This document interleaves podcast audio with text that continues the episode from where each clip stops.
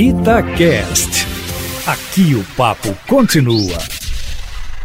Brasília começa a semana sob intensa expectativa do que poderá vir a ser essa CPI mandada instalar pelo Supremo Tribunal Federal para apurar possíveis erros do governo na condução do combate à pandemia e na investigação dos repasses de recursos federais aos estados e municípios. Uma iniciativa, por sinal, do presidente do Senado, Rodrigo Pacheco, que tem tudo para fazer com que essa CPI acabe em pizza, como tantas outras. Mas não deixa de ser interessante saber quantos estados e municípios receberam do governo federal e como gastar esse dinheiro, ainda que essa conta não feche, porque há uma discrepância entre o que o governo diz que repassou aos estados e municípios e o que esses dizem o que de fato receberam. De forma que é nesse clima que se inaugura a semana em Brasília, possivelmente com a CPI sendo presidida pelo senador Omar Aziz, do PSD do Amazonas, e muito provavelmente com o senador Renan Calheiros, do MDB de Alagoas, como seu relator. O governo faz de tudo para tirar Renan Calheiros da relatoria,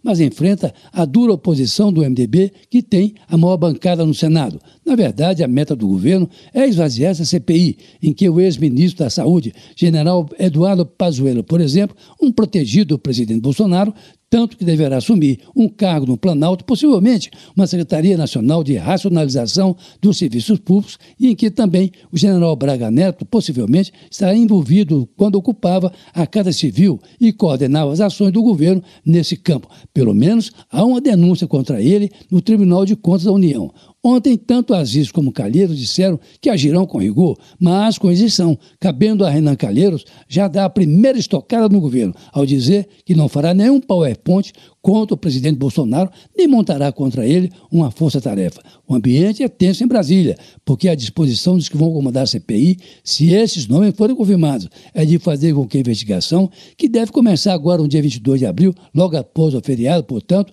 e terá 90 dias para terminar, a menos que haja algum pedido de prorrogação. Um outro assunto que chama atenção também Aline Eustáquio, é a instalação nos Estados Unidos da cúpula de líderes, em que 40 chefes de Estado, eles o presidente Bolsonaro, discutirão as questões que afetam o clima em todo o planeta. A cúpula de líderes está de olho, sobretudo, na Amazônia, com as suas terríveis queimadas, onde se observa que o ministro do Meio Ambiente, Ricardo Salles, continua com sua velha política de deixar passar a boiada, ou seja, fazer questão de desconhecer o desmatamento e os incêndios florestais, enquanto tenta tirar dinheiro dos Estados Unidos para garantir que até 2023 o desmatamento ilegal será extinto. Pelo menos essa foi a carta que o presidente Bolsonaro enviou a Joe Biden ao confirmar a sua participação no encontro que ocorrerá entre os dias 22 e 23 agora, numa virada norte-americana da política ambiental levada até então pelo ex-presidente Donald Trump.